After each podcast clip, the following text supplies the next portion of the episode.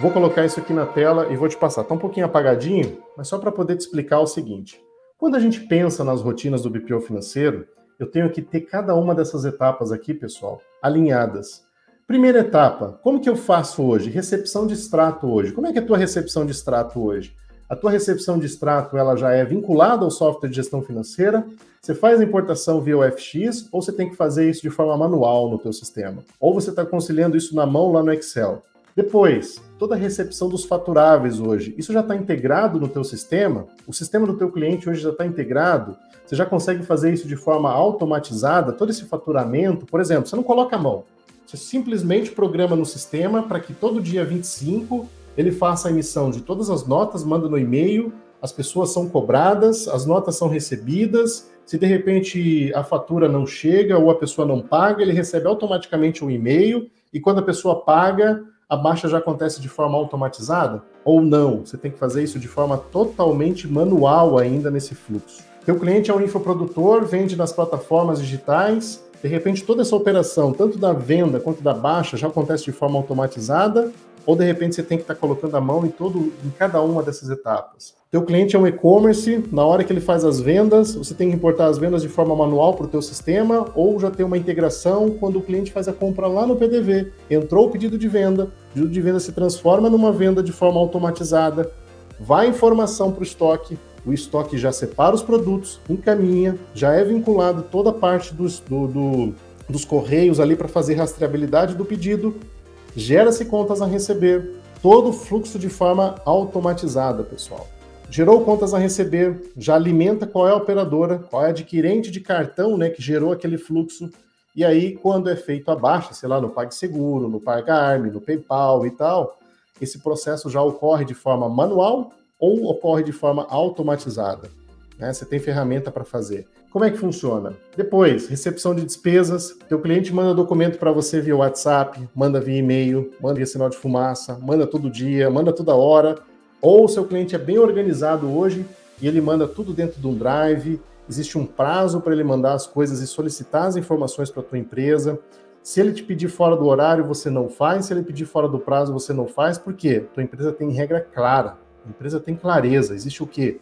Um SLA, um acordo de nível de serviço, aonde você existem, existem prazos, horários, o que o cliente pede, que horário é entregue, existe tudo isso de forma organizada ou não. Tá chegando documento para tudo que é lado aí, você tá ficando quase doido com esse tanto de e-mail que você tem que ficar abrindo, com esse tanto de WhatsApp que você tem que acessar. Comenta para mim aqui, gente. É assim ou não é? Quem passa por isso, pessoal? Comenta aí. Sei exatamente como funciona essa questão. Luana perguntou: Eliandro, onde é que eu posso buscar conhecimento dessas tecnologias? Luana, acompanha as três aulas, mas não perde assim, nem pisca aí, Luana, nem pisca. Vem comigo durante esses três dias aqui. Não pisca, fica aqui comigo. Que mais? Eliandro, um colaborador cuida de todo o processo do cliente ou é por linha de produção? Miller, hoje a gente tem realmente células de trabalho Dentro dessa célula de trabalho, cada colaborador ele tem determinado número de empresas né, que ele faz. Além disso, tem um coordenador que faz duplo cheque da gestão. Então, assim, existem pessoas envolvidas ali nesse, nesse fluxo aí, mas cada um faz a sua até para ter a relação com o cliente. Mas existe rodízio, existe backup, tudo isso dentro de cada unidade ali de, de trabalho. Contas a receber, pessoal, é onde a gente tem a maior dificuldade hoje numa operação de BPO financeiro. Né? Quando você pega uma empresa comercial, você pega uma empresa de serviço e tal, é onde você tem o maior gap, né? a maior dificuldade ali de fazer realmente a operação rodar. Olha lá, contas a receber aqui, que ele acabou de comentar, o André Porto também, é justamente onde a gente tem a maior dificuldade. Mas a gente ter tecnologia, a gente ter o alinhamento, a gente conhecer formas de poder trabalhar com o nosso cliente. O que eu faço? Eu consigo integrar, eu consigo automatizar, eu consigo trabalhar com o meu cliente na mesma plataforma? Quais são as opções que eu tenho hoje? Tem algumas opções, onde a gente consegue realmente melhorar esse fluxo de, de formas de contas a receber. Eu consigo automatizar, eu consigo realmente melhorar o fluxo de processo. Então, se tem problema, tem solução. E tem ótimas alternativas, inclusive, para a gente poder ganhar velocidade na hora de fazer isso. E o contas a pagar, basicamente, é o cliente subir a documentação, vai subindo a documentação, vai subindo os boletos, vai subindo as faturas. À medida que ele sobe, eu vou fazendo o quê? O agendamento para ele no banco. Até aí tudo bem. Seguindo aqui, Leandro, vamos seguir lá. A gente vem aqui então para a conciliação do caixinha, temos que fazer a conciliação do banco do nosso cliente, fazer o agendamento bancário e fazer o faturamento. Veja que cada uma dessas etapas, pessoal, tem que ser mapeadas e alinhadas para executar diariamente. E assim terminamos mais um episódio do BPOcast.